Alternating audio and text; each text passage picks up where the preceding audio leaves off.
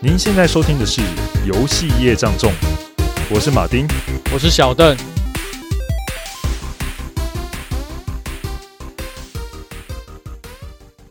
哎，马丁，你之前过年的时候在干嘛？哦，过年的时候基本上就是女朋友来我们家，然后我去他们家那边吃饭。哦，串门子，就串门子这样，然后去给互相的家长，就是他们的家族去见见面。让他们看看什么叫做稀有类保育动物，就是什么人全部都要看，就像看动物园的猴子一样。压力压力好大，对对对，其实还好啦。然后我跑去吃饭的时候，女朋友传了一个影片给我看，她说最近这个很红哦。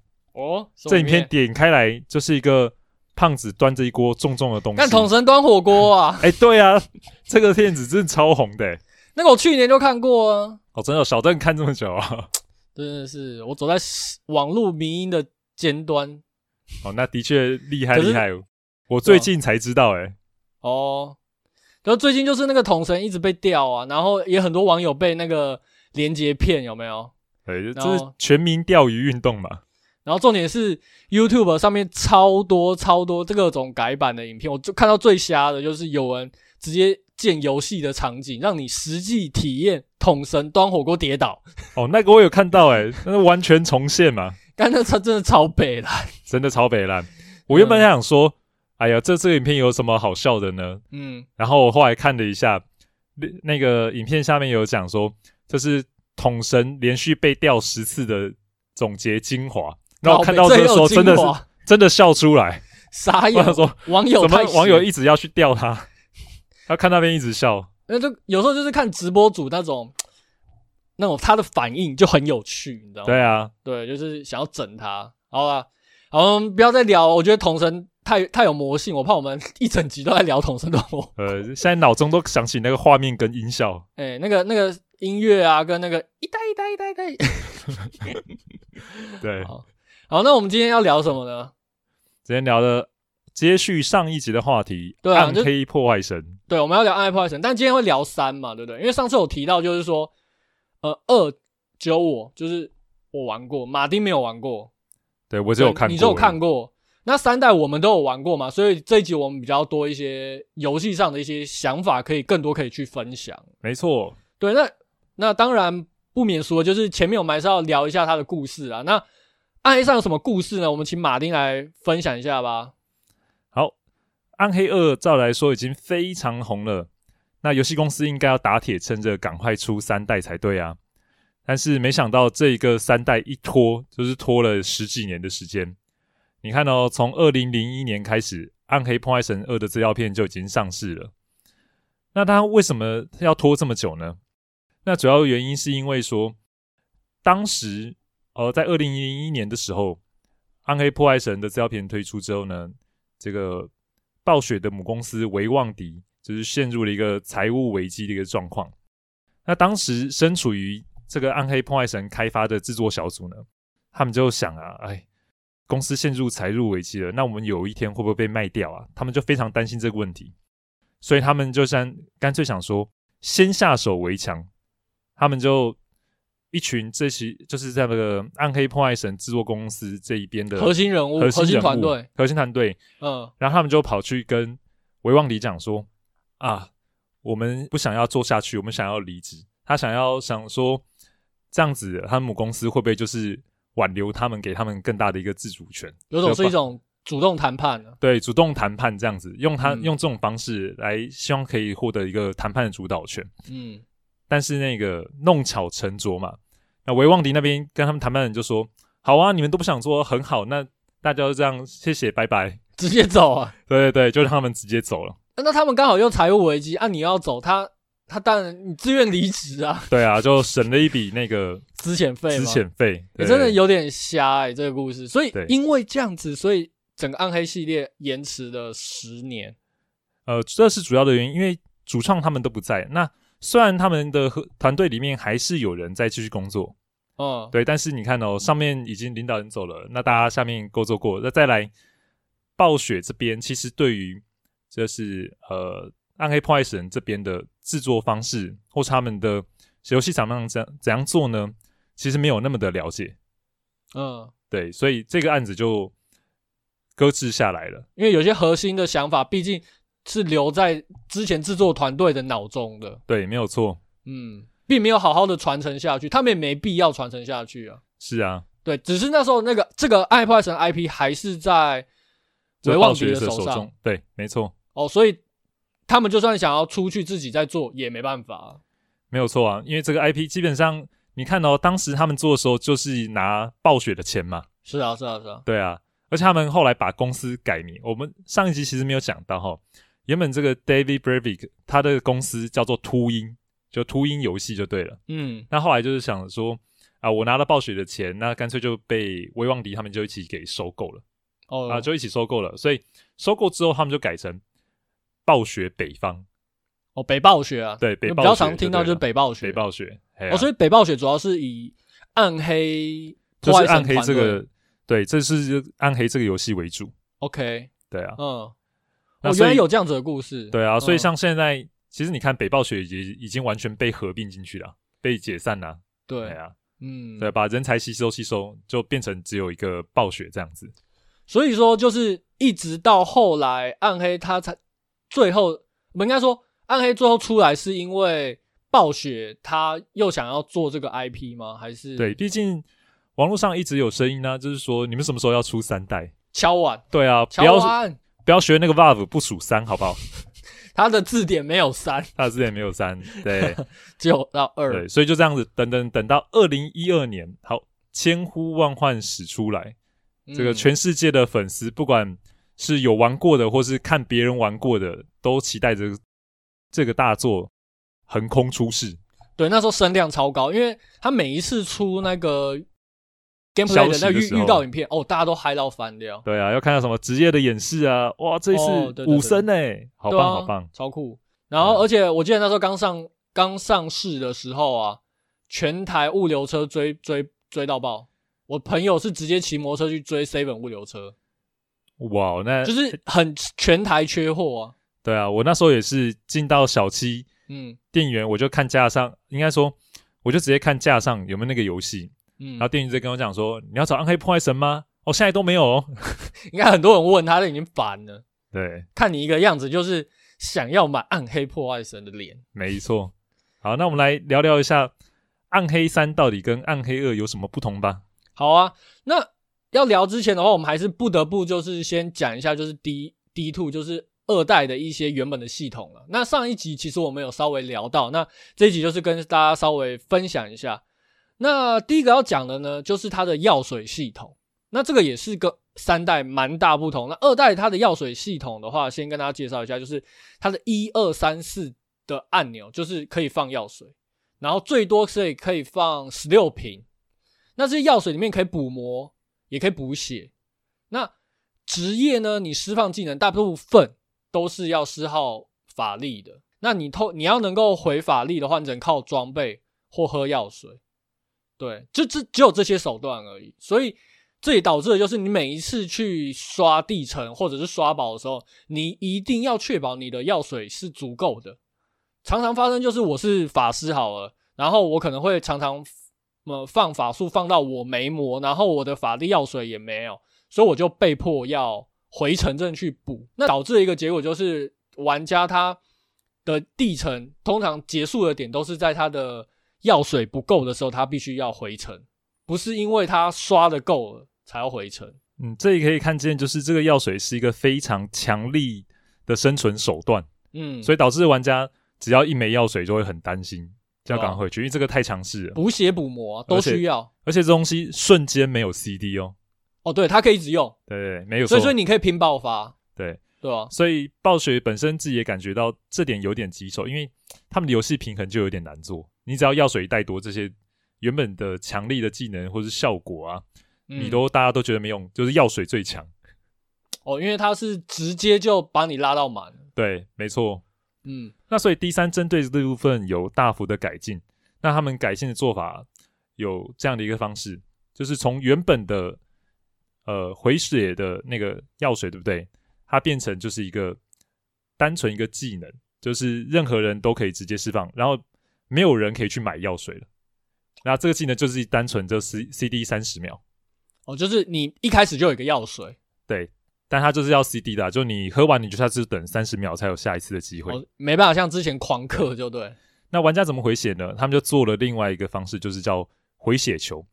这个方式就是你打怪的时候呢，它就有机会去掉落这个回血球。那你一吃回血球就可以把你的生命给补回来。嗯、那这样改动有什么好处呢？哦，玩家偏向更需要用他的战斗技能来去处理战斗状况，而且因为你打怪之后就会有回血掉落嘛，所以你没血的时候说想办法就是怎么把怪给杀死，这样我有机会可以获得生命的回复跟生存下去。对，因为就整个思路就改变了。你你打怪是有几率回血，对对，所以玩家其实会更 focus 在战斗的部分。嗯，对。那相对来讲，有些技能的调整也跟这个东西有关系。像我们知道，就是暗黑有分成呃主动的战斗技能，分成主要技能跟次要技能嘛。对，主要就是造成 DPS 的。那主要技能在干嘛呢？都是在帮你回复你的魔能或是你的法力。然后次要技能就是消耗这些法力，然后来造成大量的伤害。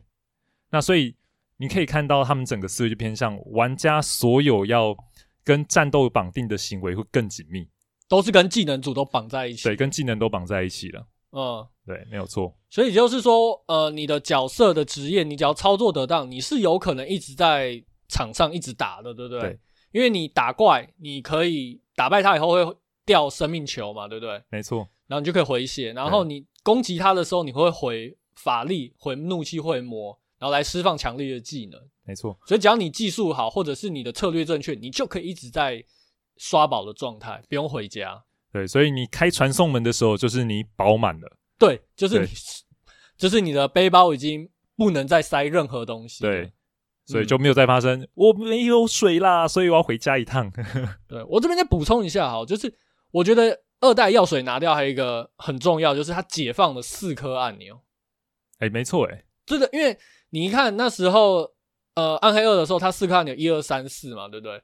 它基本上就是玩家最重要的四四个按钮都被占据了。可是你你药水被解放出来，除了刚马丁提到，那就是说让整个游戏更流畅、更有更有耐玩度，在地层中之外呢，你甚至你还可以多了四个技能可以释放，这也。导致了玩家有更多的技能可以做操作跟应用，对啊。然后原本补魔呃补血的那个药水罐只剩下一个一格，而且它还有 CD。没错，嗯。好，我们下一个刚才讲到技能，对不对？我们现在就要聊技能系统的改进。对，那 D two 的技能系统绝对是经典啊！我觉得就算拿到现在，我也觉得说不能说它很差或落伍什么的。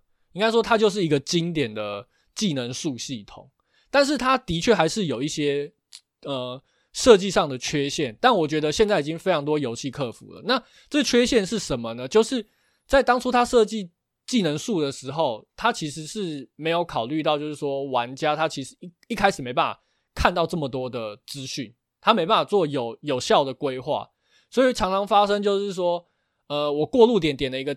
技能以后，发现它很烂，我以为我点错了，所以我就要重练。可是，在那个时候，重练的成本非常高，所以这会让玩家他必须不停的在懊悔中重练。而且那时候没有像现在，就是你一一个按钮就可以把天那个技能树重置，你必须要从头开始练，所以那个时间成本是非常高的。嗯嗯，而且这对新手的入门来说有很大的影响，因为你想看。你点开一个技能树，你就看到三十几个技能放在你面前的时候，你会在前面先停个半个小时，一个一个看这在干嘛？除除非说你有大大带你啊，跟人讲说啊，你就是这样子点就对了，你会比较有明确的方向，否则你会看到那些技能树啊，它的描述都很简单啊，可是你实际点起来用，感觉又不太一样。那的确落差蛮大。所以三代就针对这个缺点，呃，应该不是说缺点啦，针对这个问题来进行了一个改动。嗯，那改动所有的技能，基本上玩家都可以直接依照你的等级提升来去做学习。那所以就没有说会有卡技能哪一个学不到的问题，而且只要你学会这个技能呢，你就拿来试试看，诶，试试看你觉得好不好用，好用你就留着用，那不好用你就再换掉就可以了。所以对新手来讲。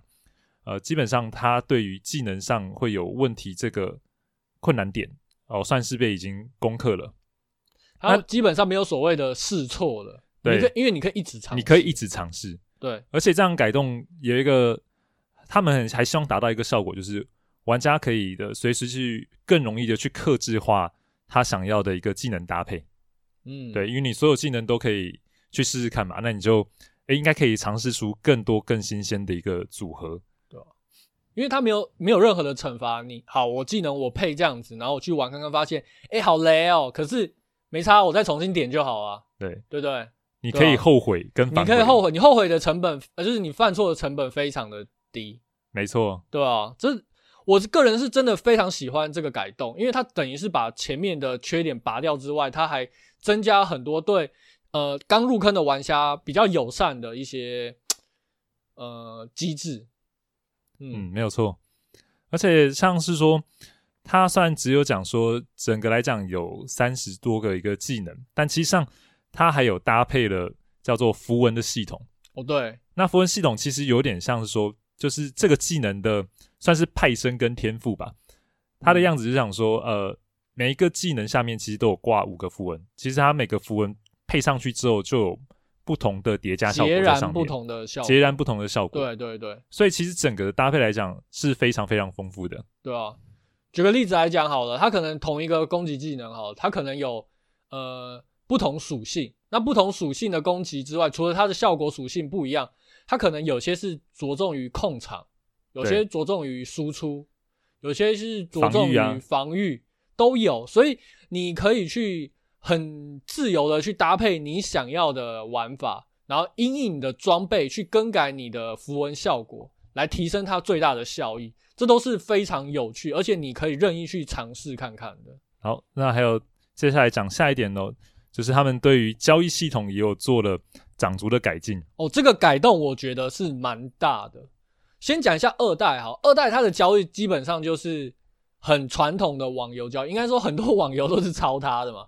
就是我跟你交易了以后，然后点点出个交易栏，好，我把我要卖的东西放上去，你要的东西放上去，OK，然后两边东西就以物易物交换，大概是这样子。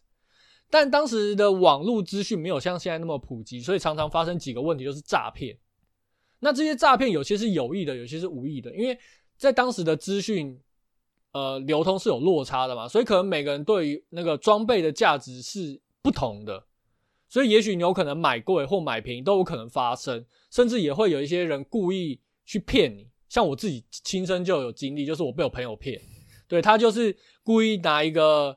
呃，装备，然后跟我讲说，哎，这个比较适合你，然后他在骗走我手上的一个神装，这是这连我自己亲身都发生发生的，所以我可以体会到，就是说当时的交易系统其实是非常的不够完善的。如果当时有 PTT 的话，哎，当时应该有 PTT，我说国外如果有 PTT 的话，一堆玩家应该在骂这件事情吧？对啊，这就是抓嘛，就是可能跟你朋友去。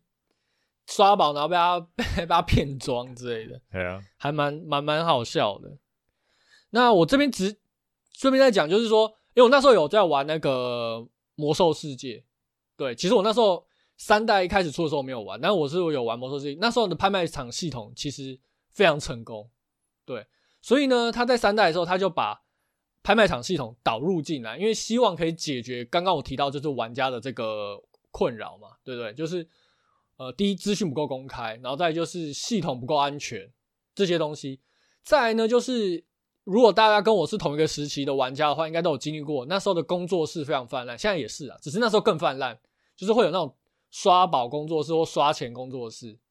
那这些币商，它其实都是有经济规模的效益的。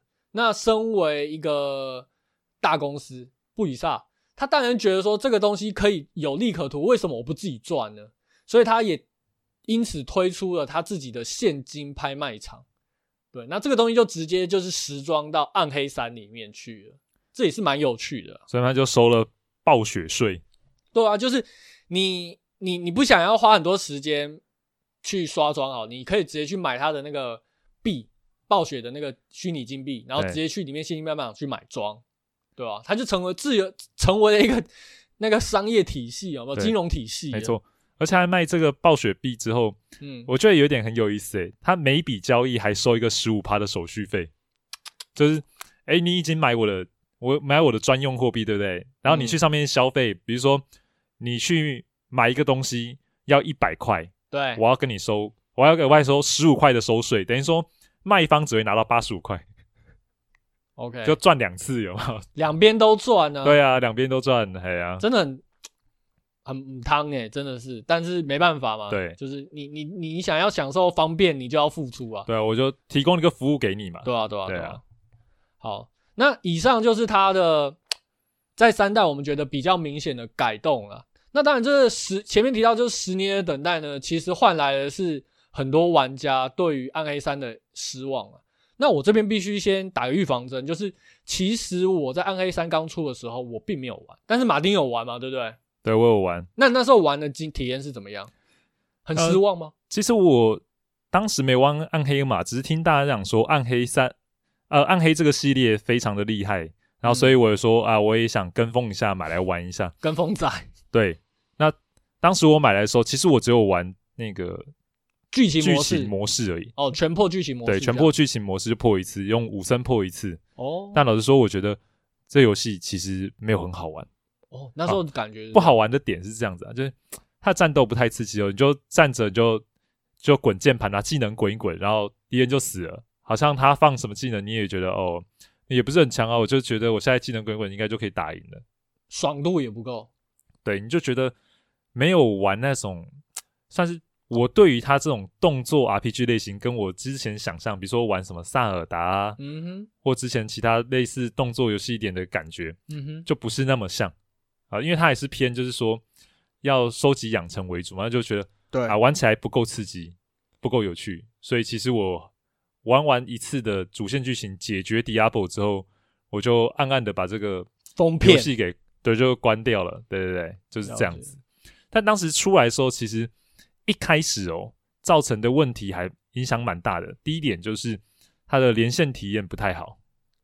对，这个我好像有听过。那时候很多朋友都在靠北，而且很多人都做成那个梗图。没有错。那该怎么说呢？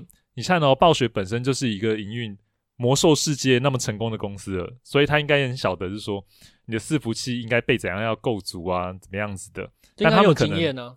对，但他们可能太小看这个 IP 有没有？不晓得说这么多人玩家都要涌入来玩，因为老实说，《暗黑破坏神》刚第一天发售的时候，其实那时候它已经售出了就九百多万套。哇塞！对，全世界，所以你他们本来的伺服器准备不足，所以很多地方的玩家就抢着要登录在那边卡等，就排队。你就想卡排队排这么久，排队。对，而且对很多人玩玩家来讲说，哎，我就上去玩个单机的剧情。啊！你叫我注册那个服务器账号之后，我还要再排队排什么？我玩单机诶。就是他那时候是为了认证你是不是买正版的嘛？对，他为了这个机制，而且所有资料你都放在伺服器端嘛，才不会说修改角色。对，不能让你修改角色，啊，就跟二代有很大的区隔。呃，二其实二代来老实来说，其实你有正版序号，你还是可以把你的角色存在伺服器端，只是说、嗯、当时的网络环境。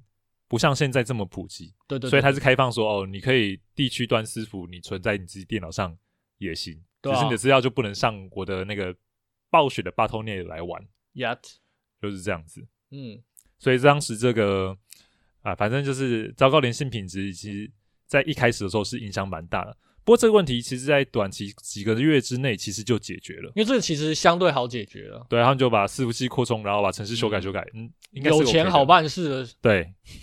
没错，不过接下来要讲这个就是比较严重的事情，对，就是现金拍卖场啊，就是他那时候加的拍卖场，本来是好意想要解决就是诈骗交易跟资讯不对等这个问题，然后同时方便一些玩家，同时并且呢增加布里萨他透过暗黑破坏神的获利的空间嘛，可是没想到这个新加入这个拍卖场系统，基本上可以说是毁灭。毁灭了整个《暗黑破坏神三》，为什么这么说呢？因为它它让玩家的游戏历程完全改变。有些一玩家他可以透过现金交易或者金币交易，在拍卖场里面可以很早期的就拿到一些神装。那有些玩家他的运气不好，可能一辈子都刷不到他想要的东西。那在早期的时候，甚至还有那种为了赚钱而而出现的那种 build，就是你可以去踢罐子嘛。对，踢罐子赚钱，后来也被暴雪改掉了。那玩家他可以拿到钱的手段越来越少，那剩下他就只能去刷刷怪、去刷宝嘛。那我印象很深刻，就是我那时候我虽然没有玩，但是我听常常听到我朋友在哀嚎，就是一进去没多久就死掉，然后死死掉就算了，他把怪干掉，然后喷的东西超烂，就是难度很高，但是相对的回馈很低。对，就是付出的努力跟收获不对等啊。对啊，然后很多我很多朋友后来就觉得说，靠，这这有这难度也太夸张了吧，然后要达到好装的几率也太低了。后来他们就，我觉得玩家的耐心都是渐渐渐渐被磨掉，被磨掉啊，最后就就离开了。没错，对。然后甚至有我后来留下来的朋友，他们变成怎么样，你知道吗？他们都在玩那个现金拍卖场，哦，就是股票投资就对票投资在买，哦，很好，对啊，买低卖高啊，没错，就很夸张。所以这游戏的本质就改变，本来是一个刷宝游戏，后来变拍卖游戏了。哎呀，而且其实这东西就是。一个系统的导入啊，总是会影响这个游戏的本质的。尤其像这种东西，他们为了做这个现金拍卖场，对不对？对啊，因为想说哦，大家就是要用这个现金拍卖场，所以他刻意把它的掉保率给降低，给调低。对，这是必要的。对，因为哦，因为你调低，还是大家才会去逛拍卖场嘛。可是这间接形成一个算是不良的恶性循环啊。嗯，对啊，怎么说？因为本来东西掉的就少了，所以大家就跑去拍卖场买嘛。对啊，那拍卖场买就是说，他拍拍卖场买比你打宝还划算。那我干嘛去打宝？对，渐渐就越来越多人就是在拍卖场上面刷宝，大家都不去打宝了，然后就没有什么刷钱。对，就没什么人想去打宝，就产出就越来越少，你知道吗？就变成大家都光歪拍的一个游戏。这就是这个超级严重恶性循环，因为你刷宝你还不一定打得到宝，但是你刷钱你还买到装，但是因为没有人去刷宝，所以东西就越来越贵。哎呀，因为钱越来越多，真的，但是装越来越少，然后大家上面就充满了各种的那个叫做台币战士，有吗？哦，那真的是，真的，我后来真的后来听到后来就是大家觉得就是这个是一个台币战士的游戏。哎呀，嗯，就跟我们现在玩的一堆免费的网游手游就有点像了。对，大概到那个时候，我觉得我很多朋友都都弃坑了啦，就是就是受不了，受不了，太夸张了，嗯。不过我们要讲最后一点，我是觉得就是有小抱怨啊，有些玩家就是觉得说，三代的美术风格跟整个气氛营造太过明亮，太过卡通，太过魔兽世界，没有二代那种恐怖阴森跟血腥的那种感觉。这个我我是蛮同意的啦。但是另一方面，我会觉得说，毕竟呃布里萨他也是希望把这 IP 可以扩展到大众市场。所以有一些东西，它尽可能的，就是让更多人接受，这也是必要的，对。但这边我就不予置评了，这个比较见仁见智的部分。对，我也是这样觉得，因为其实很多玩家是受到我们刚才讲前面两点的影响，他今天就会扩及，就是把他只要觉得有什么问题不爽的，通通都已经一口气的喷出来，都会是这样子。对啊，就是任何的缺点都被放大了嘛。对，那我们就想说。三代刚才听我们这样讲哦，虽然大家应该会觉得烂到烂到不行，对，那怎么会有意思呢？为什么我们还要回去？那时候直接被骂就是粪 gay 呢？对啊，对啊，怎么会这样？没错，那为什么我要回去玩呢？因为他后来的资料片居然就把它给修好了。诶，这个我觉得蛮值得鼓励，就是代表说啊呃暴暴风雪没有放弃这个 IP，对对对，所以他们还是负责到底，所以他们在资料片的时候做了非常大的改动嘛，对不对？没错，对，那我们接下来就要聊，就是他怎么去挽救，而且先破题一下，就是讲我其实是从他资料片改版我才回去玩的，所以以上的痛苦的体验我完全没经历过。对，我玩到的那个体验就是，哦，这游戏怎么那么好玩？对，也是因为资料片改动之后，小邓去玩之后，他跟我推坑，对啊，推坑导致我也回去玩一下，还觉得，哦，真的蛮有意思的。对，好。那我们我们就讲一下，就是它到底做哪些修改吧。好，第一点，我觉得最重要的修改就是把它那个鬼畜的掉宝率改掉。什么叫鬼畜的掉宝率呢？就是之前那个，就是你你怎么打宝都是掉出来都是垃圾，有没有？但我没有经历过，但我朋友朋友跟我讲，就是都垃圾。但是我自己去玩的时候发现，诶，每个王他都会固定掉一些稀有装备，而且我发现，我不知道是不是他故意的，我但我觉得是故意的。就是它让你每一次每个升级的过程中，其实你的装备的提升都按按照你的等级会慢慢上去。再来就是它的掉宝率也会跟着上，就是你差不多的等级的时候，你会拿到一个关键性的装备。我觉得他故意设计的，有他们针对这个掉落曲线，其实都有经过设计过。对，它不是完全随机，我觉得已经不是完全随机，它加入了非常多动态的几率。例如说，你可能在一个刚成长期，它就会让你的掉宝率变高，甚至它给特定的装备会让你拿到比较高几率拿到。那拿到以后，你就有这种成长的动力，有没有？那你再成长到下一个阶段，那到下一个阶段以后，你可能你的装备已经到了一个水平了以后，它可能再会再掉下一次。拉你上去那个萝卜的装备，对，你就像是那个马一样，有没有？前面挂一个萝卜，它就会不停的更新那个萝卜。那萝卜又又一开始是铜的，有没有？现在变金的，最后变钻石的。然后你会一直哇，这这超棒的，你就一直想要去刷宝。其实我该小邓刚才讲的是说，把垃圾掉宝率改改掉，对不对？但我要强调一点，它不止改掉而已哦，它是保证你一定会有相应的。呃，相应的保障的产出，对啊，对，它做成这样子哦，就是而且是改给这个相当慷慨。对，要怎么说？像他玩到新的那个资料片里面都有推那个赛季模式，我们等下后面会讲赛季模式。它里面都会宝箱里面呢都有一些宝物，这些宝物呢，要么就是有传奇装备，要么就是有这些传奇装备的制作书、制作书。对，所以确保你只要完成它指定任务之后呢。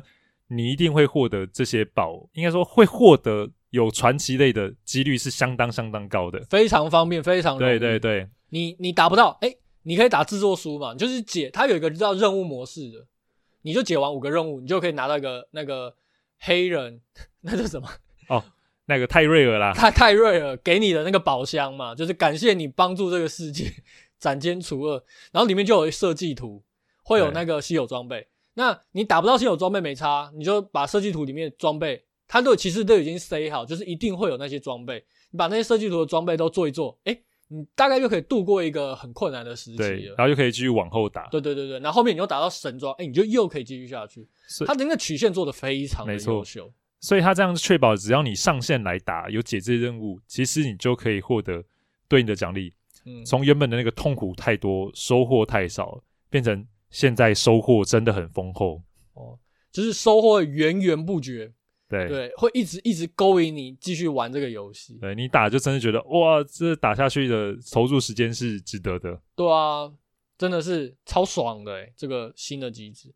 再来再讲第二点，那也是跟上个版本最大不同，就是他们决定的把拍卖场直接从这个游戏中移除。我觉得这是一个重大的决定，要。马丁，要不要来讲一下他们为什么做这个决定？呃，其实我们刚才讲到，就是它的掉保率啊，不是有做很重大的一个调整嘛？对。那你看哦，之前它有有拍卖场的思维，就是要让玩家用拍卖场嘛。嗯。所以我们刚才讲，前面他为了做拍卖场，就是把它掉保率设计得很烂，可是就导致说你玩家就是要去逛拍卖场，这是他们的目的。对。可是因为有这个存在，导致他们怎么改呀、啊、修改都会绑手绑脚的。那其实这就是一个关键问题所在。那其实移除拍卖场之后，他们整个对游戏设计的思维，其实就会从另外一个角度来思考，怎么样回归到打宝好玩跟提升强化你的角色这个乐趣上面来，重新又回归这个一点上面。了解。所以他们拔掉了拍卖场，同时也让玩家没办法交易了，就是他把整个交易行为直接从这个游戏中给移除了。呃，其实玩家还是可以交易，但是它是有限定。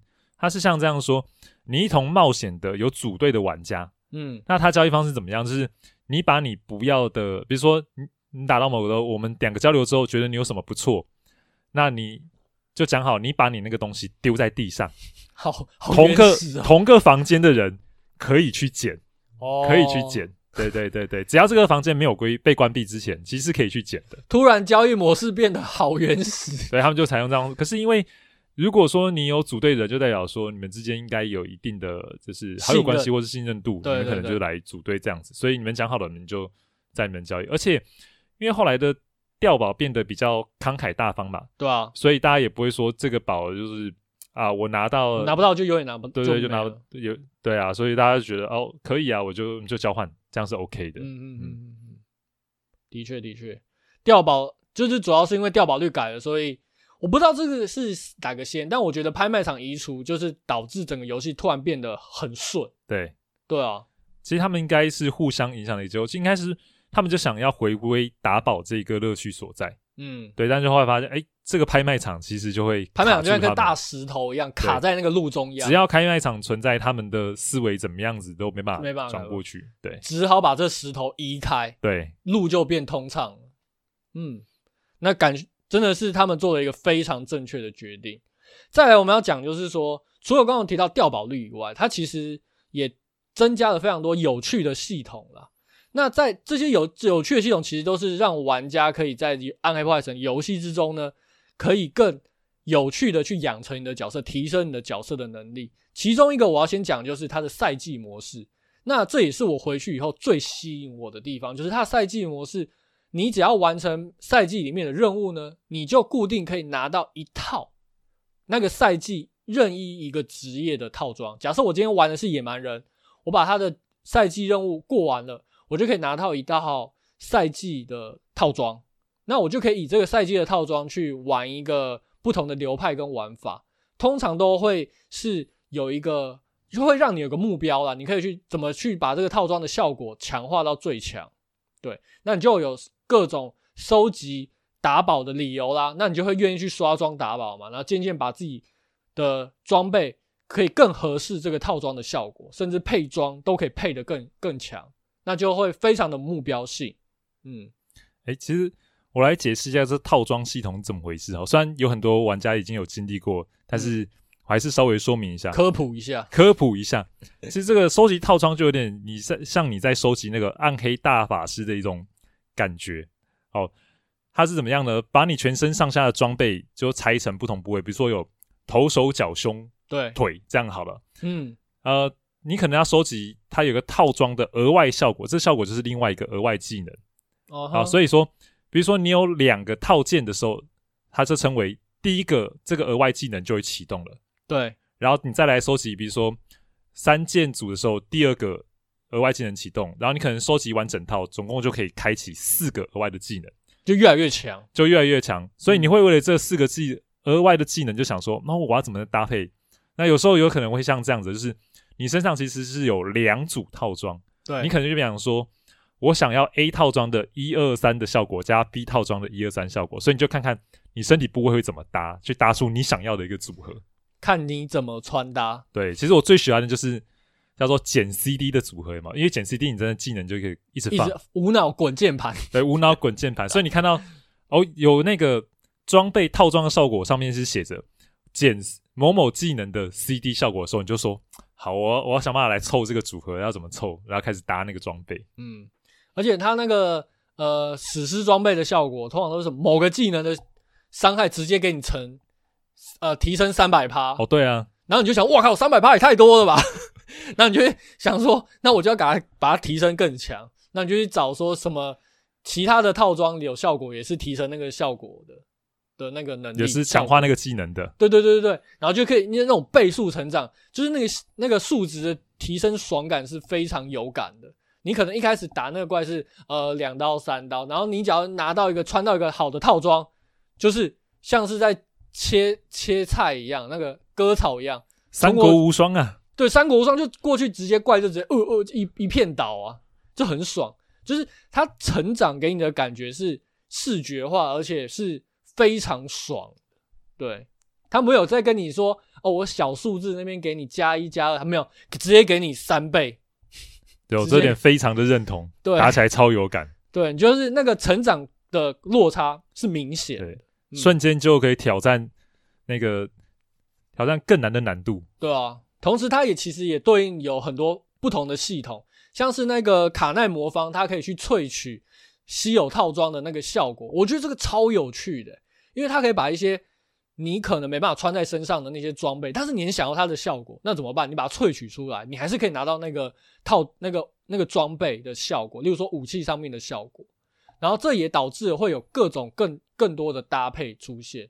对，例如说你可能有可以拿到两个武器，那你一个武器的效果你是拿来萃取，一个就是拿在手上，那你就变得两个效果可以在手上，所以。基本上，它整个起来的搭配的深度啊，包含它的一个经营的一个玩法都变得非常非常的有趣，跟之前是完全不同的。你有更多提升自己的手段。没错，对啊。哦，再来讲一下，呃，赛季它有一个很大的特点哦，就是它每过一段时间，赛季结束之后，你要进入下个赛季，你的角色是从头开始练的。哦，对，它重置。没错。那这样子一个特殊性就是。哎，你玩家开始，你原本只玩一个角色，因为它有很多的技能，有不同的搭配跟流派嘛。对。所以你到下个赛季的时候，你就可以做一个全新的尝试，重新说这个角色我之前玩的是呃 A 组合的搭配，我试试下次想试试看 B 组合的搭配也可以，或者说你想玩一个全新的另外一个角色或职业，也说是一个很好的尝试。嗯，而且通常一个赛季通常都是一个新的 meta。新的 meta 可能呃本来强势的职业可能下个赛季就不强了，那你可能就会想说，哎，我要找到这个赛季最强的那个职业跟它的搭配的 build 是怎么样，这就是一个很好的切入点。再就是说，它其实有那个类似积分的那种机制，就是你可以爬那个排行榜，排行榜啊，就是刷那个宏伟秘境有没有？你可以依照你爬的层数去知道说你到底有多强。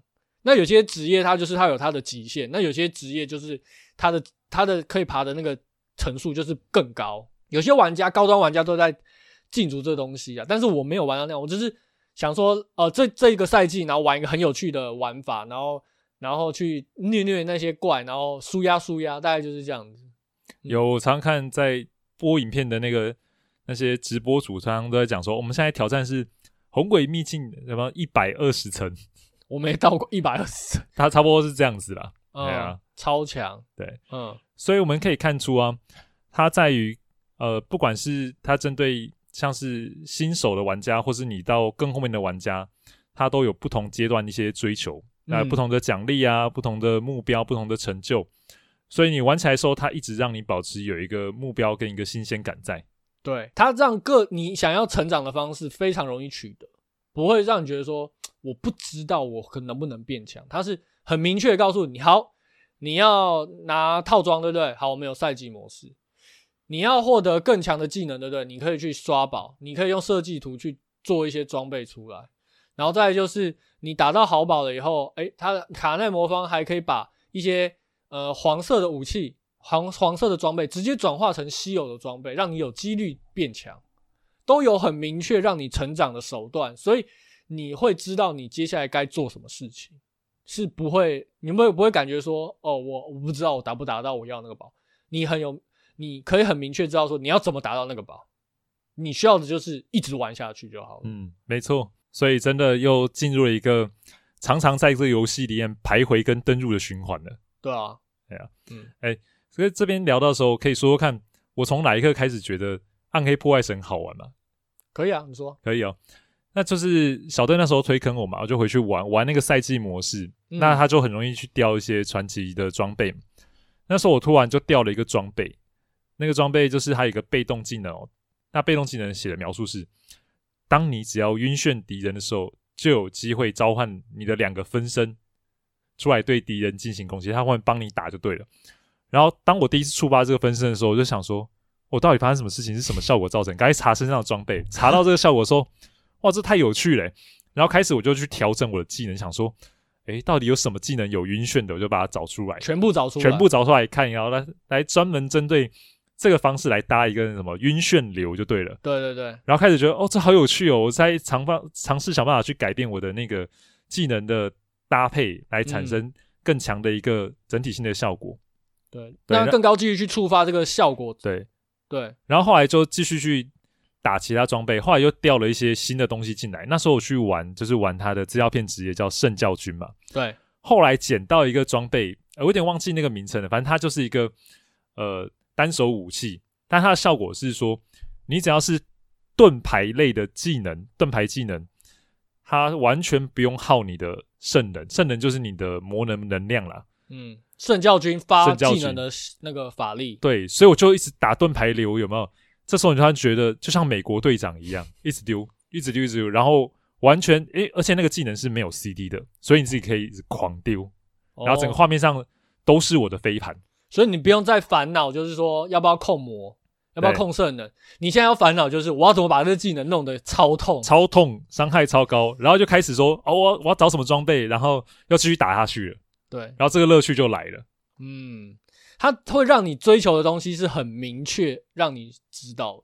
OK，我想大家听到我们讲那么多，大家就知道说这套片它其实解决非常多之前的一些问题啦。那如果说你是在上一个版本就弃坑的玩家，我真的强烈建议你们回去买资料片，然后。更新，并且重新来玩一下，就是《爱破坏神三》，那你会感受到，就是说这已经是一个完全不一样的游戏了，而且它的掉宝真的是爽到你真的是觉得舒坦，真的是怎么可以做这么掉宝曲线可以做这么优秀，会让你一直想要不停的玩下去。OK，那我们就直接进入我们的结论了。那那我在我们录这一集的同时，其实。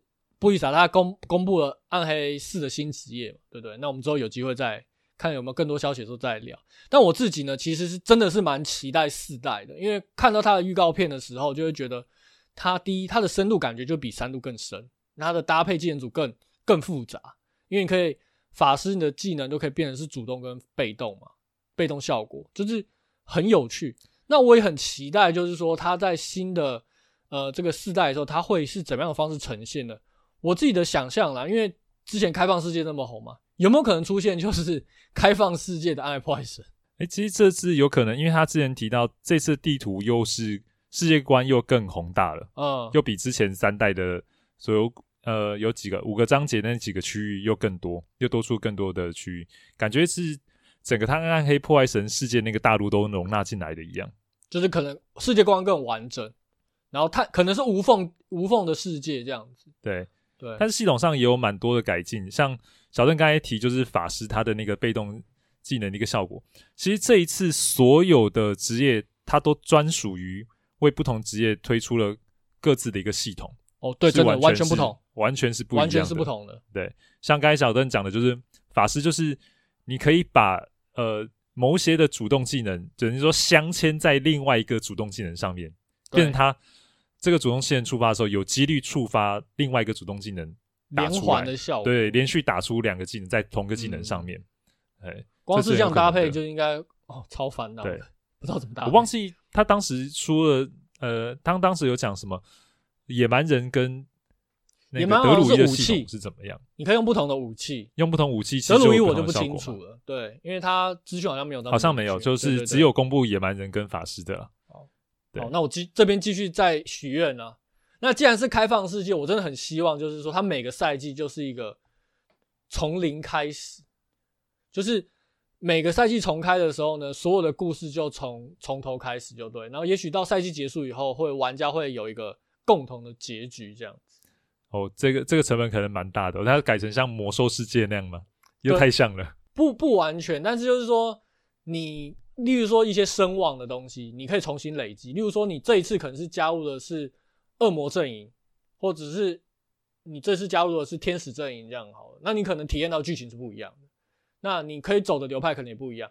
那也许你下个赛季全部重置以后，你你可以玩不同的职业，同时呢，你可以去体验不同阵营。也许下一个阵营的时候是恶魔阵营比较强，因为上个上一个上一季是因为呃天使阵营赢了。嗯。有可能哦，我我自己的大胆的猜测啦，如果是的话，那就是吧。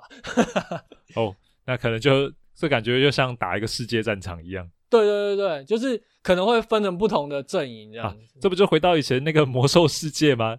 你是部落还是联盟？对吧？你是天使还是恶魔？对啊，对啊，就很像。感觉那那这样，那 PV 野外 PVP 就会很有趣啊。因为我我是觉得三代有一个让人。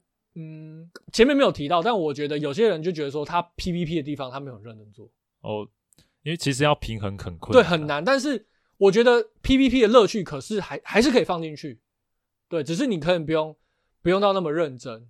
我讲不要认真好像不太 OK，但是就是说你让他有出现就好，因为之前暗黑二就有野外 PVP 啊，嗯，对吧？而而我是觉得可能不会出野外 PVP，但野外合作可能是有的啦。OK，肯定是有，因为他之前影片出来看起来也很像是这样。其实野外合作也可以不同阵营去对抗嘛，像那个 GW Two 就是激战二，它也有那种不同阵营在野外的那种竞逐，你可以帮一方，然后会拿到不同的奖励。假设这次的任务是呃天使方赢好了，也许就天使方可以拿到某个呃材料比较多，然后恶魔方可能拿到比较少。了解。对啊。哎、欸，其实我那时候玩 GW2 啊，GW2 老实说，他并没有说在野外的时候。大家是不同阵营，就是野外大冒险，大家都是算同个阵营的。哦，对，但是它只有另外一个世界战场，大家是分阵营而已。对，对对，没有我，我是说，如果它整合那个系统的话，是像这样子的，对，就变两个阵营去可以，就不用 PVP，但是它可以用 PVE 的方式去达到两个阵营去竞赛的那种感觉。Okay, oh, 嗯嗯，那我自己看起来是怎么样呢？因为呃，他这次其实有把翻滚这个键。应该不是说翻滚，它这一次改的叫冲刺啊，就是冲刺，冲、嗯、刺的功能有纳入在游戏的功能里面。原本他们在三代的时候有做一个翻滚，但是翻滚只有做在加机版、呃、加机版的。对对对。那为什么呢？因为想说啊、呃，你在电脑玩的话，就一只滑鼠嘛，你就一只滑鼠，一只手操作，这样移动跟攻击其实就好了。那可是变到加基版的时候，玩家是拿摇杆，对不对？对啊。你左手在移动的时候。诶，他就固定让你说有个翻滚，你就可以有事情可以做，有事滚，有事情有没事就滚一下，有没有？而且它也其实也只有闪躲伤害范围的功能呐。那四代开始就已经把这个东西直接纳入之后，我在想他们在战斗方面的改进会偏向更动作游戏一点，嗯，因为像之前你这样就是你可以完全忽视怪物的攻击了，反正你就是两边就拼输出就对了。你只要输出赢了，你就是三国无双，打怪打爆打到爽。你甚至可以不用管他打你什么招式。可是变成就是像说，游戏者苦心开发那些怪物的设计，然后怎么跟你对战啊，他想的那种怪物组集结的 AI 跟战术，在玩家玩面前是完全无感的，完全没用的。可是他们可能这次想说，呃，我要让这个游戏里的像是一些 BOSS 啊，还是有一种让你觉得。真的有比较需要有这种动作回馈的一些反应跟操作，嗯、所以它才加入功能，需要走位。嗯，对，所以想象，嗯，有可能还会出现类似像电流击击棒之类的设定，也不一定呢。你说跳舞机吗？就是你要去跳。对对，电流击棒就是说玩那个王啊，可能会放一些很强力的攻击，但是很明显提示你攻击在这里哦。你如果不用这个闪躲技能去闪开的话，你接下来就准备狗带。就直接一波被带走。对对对，我相信可能之后，嗯，在打王的部分有点会类似像变成这样子的感觉。哦、呃，会更、嗯、更动作游戏，你你不躲会可能直接被秒掉。对，对，可能杀会变成这样子，就是杀杀小怪或是杀精英怪之类的，你还是跟之前的感觉是一样的。嗯、那这样躲躲过招的那个奖励可能要更高。对对啊，回馈感啊，那往下去哦，有一段空档就可以继续输出，拼输出这样子。对，嗯，OK。好，那我们今天节目讨论就先到这边。OK，那大家如果有什么想法、意见，都欢迎到我们的粉丝团上面分享。还还没有订阅的那个朋友呢，也欢迎订阅我们的 Podcast 频道。那我们今天节目就先到这边喽，大家再见，拜拜，拜拜。